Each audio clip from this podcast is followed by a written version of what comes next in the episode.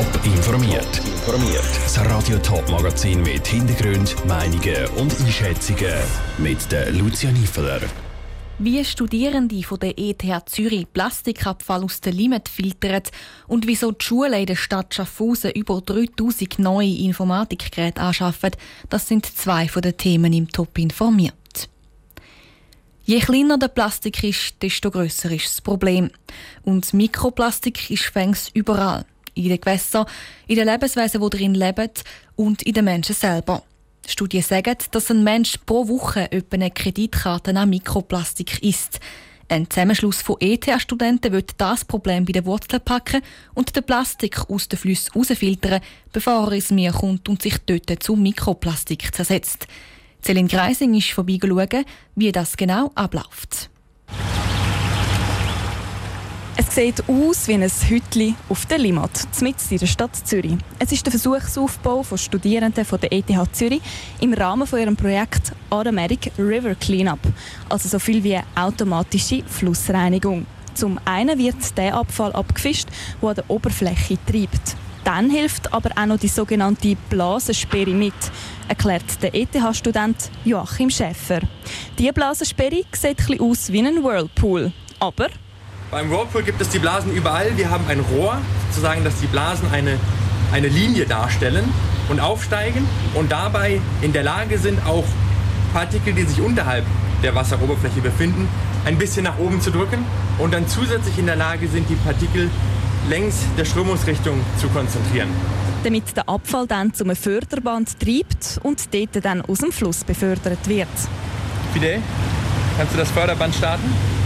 Wenn dann der Abfall auf dem Förderband liegt, ist die Arbeit aber noch lange nicht fertig. Weil mit den Flaschen oder Velohelmen, die rausgezogen werden, kommt auch viel organisches Material mit. Also zum Beispiel Algen. Die gehören aber in den Fluss, sagt Joachim Schäfer. Und deswegen haben wir dort eine Erkennung, die eben in der Lage ist zu sagen, okay, das ist Abfall, das ist Material, das gehört zum Fluss, das soll im Ökosystem des Flusses bleiben. Und der nächste Schritt ist dann eben, diese Informationen zu verarbeiten und in das Steuerungssystem des robotischen Arms zu bringen, der dann eben in der Lage ist, diese Sortierung vorzunehmen. Und dann eben die Pflanzen vom Abfall trennt. Das alles hat noch nicht perfekt funktioniert. Es ist aber auch erst ein Versuchsaufbau. Die Studierenden sind aber zuversichtlich, dass in näherer Zukunft solche Inseln mit Förderbändern auf der ganzen Welt Abfall aus den Flüssen fischen können. Der Beitrag von der Selin Greising. Bilder von dem Versuchsaufbau auf der Limit gibt es auf toponline.ch. Die städtischen Schulen im Kanton Schaffhausen erstrahlen nach der Sommerferien in neuem Glanz. Es gibt aber nicht eine neue Turnhalle oder einen frisch sanierten Pausenplatz, sondern einen Haufen technische Geräte für die Schüler. Über 3'500 Laptops, Tablets und Whiteboards sollen die Schaffhauser Schülerinnen und Schüler ab dem Sommer im Unterricht begleiten. Jan Isler. Wenn die Schülerinnen und Schüler zurück ins Schulhaus Gelbhausgarten oder Steig nach der Sommerferien zurückkommen, dann wartet dort eine Überraschung auf sie. Ab der vierten Klasse bekommen die Schüler nämlich ein eigenes Tablet zum Arbeiten und zum Lernen. Für Schüler unter der vierten Klasse gibt es 10 bis 12 Tablets pro Schulklasse. Mit dem Schritt führen in Sachen Technologie tut die Stadt den Schülern gefallen, erklärt Katrin Menk, Bildungsleiterin im Kanton Schaffhausen. Wir haben bereits Computer im Einsatz gehabt.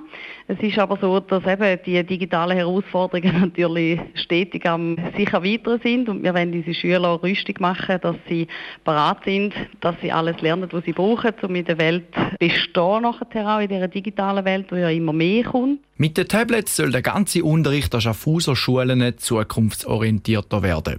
So können bald Prüfungen oder Aufsätze gerade am Tablet gelöst werden. Es gibt aber nicht nur Tablets für die Schüler, sondern eben auch andere elektrische Geräte finden den Weg in Schaffhauser Schulzimmer, erklärt Katrin Menk. Es gibt schon ganz einen Haufen technische Spielereien in den Schaffhauser Schulen. Wir haben jetzt natürlich in allen Schulzimmern Beamer, wir haben selbstverständlich Visualizer, die die Lehrpersonen brauchen in ihrem täglichen Schulalltag. Das Ziel ist, dass die Schüler ihr persönliches Tablet in jede Unterrichtsstunde mitnehmen können. Sie haben zudem auch die Möglichkeit, von der Schule gestellte Geräte daheim zu brauchen. Das aber nur mit dem Einverständnis der Eltern.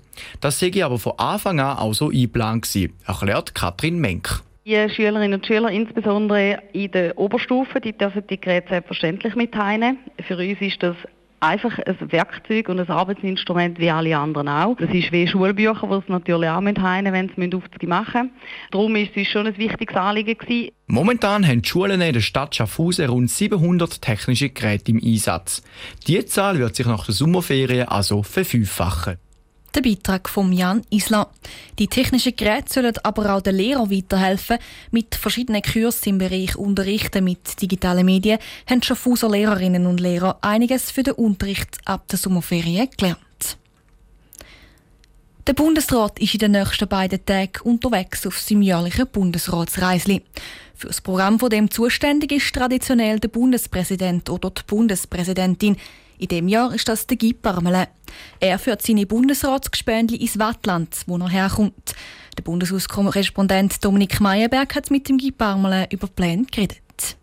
Herr Bundespräsident, Sie haben die Reise organisiert. Sind Sie bereit, als Reiseleiter die zwei Tage gut über die Bühne zu bringen? Ja, sicher. Ich brauche ein bisschen Glück mit dem äh, Wetter, aber äh, wir haben gut äh, angefangen. Ähm, ich bin gespannt, äh, nach Vallée de Joux dann äh, Pays d'Enhaut zu gehen, weil das sind Randregionen von dem Kanton, aber sehr, sehr dynamisch, sehr innovativ. Und äh, das äh, meine Kolleginnen und Kollegen zu zeigen, äh, freue ich mich sehr. Sie haben den Tag gestartet im in einem alten Kloster. Sie haben da gefrühstückt. Wieso dieses Kloster?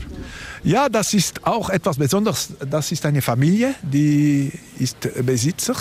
Äh, es ist auch eine, eine Umgebung mit äh, Weinbau, mit Ackerbau. Äh, und die Renovation äh, ist sehr äh, beeindruckend. Das war das erste Mal, das ist das erste Mal, dass ich hier äh, komme. Und das ist, soll ich sagen, wunderschön.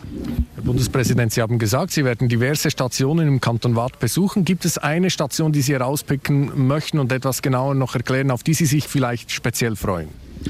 Ah, ich freue mich auf alle. Ich will, äh, dass niemand neidisch ist, wenn ich sage, diese ist besser als diese. Das ist, äh, das ist, nein, überall ist es schön. Das ist total verschieden zwischen Vallée de Joux, Paydan und äh, meine, meine Gegend Nyon, aber mit äh, gewisser Spezifizität und äh, ich freue mich. Werden Sie auch versuchen, dass auch Frau Bundesrätin Amherd oder Herr Bundesrat Gassis am Schluss überzeugt ist, dass der Wattländer Wein der beste ist in der Schweiz? Ja, ich muss Ihnen nicht überzeugen, Sie wissen das schon. bon voyage. Merci, danke vielmals der Bundespräsident Guy Parmelin im Gespräch mit dem Dominik Meyerberg. Am Abend gibt es dann den zweiten Teil vom Bundesratsreisli. Dort geht es um die Frage, wie sich die Beziehung zwischen dem Bundesrat und der Bevölkerung verändert hat. Top informiert, auch als Podcast. Mehr Informationen gibt es auf toponline.ch.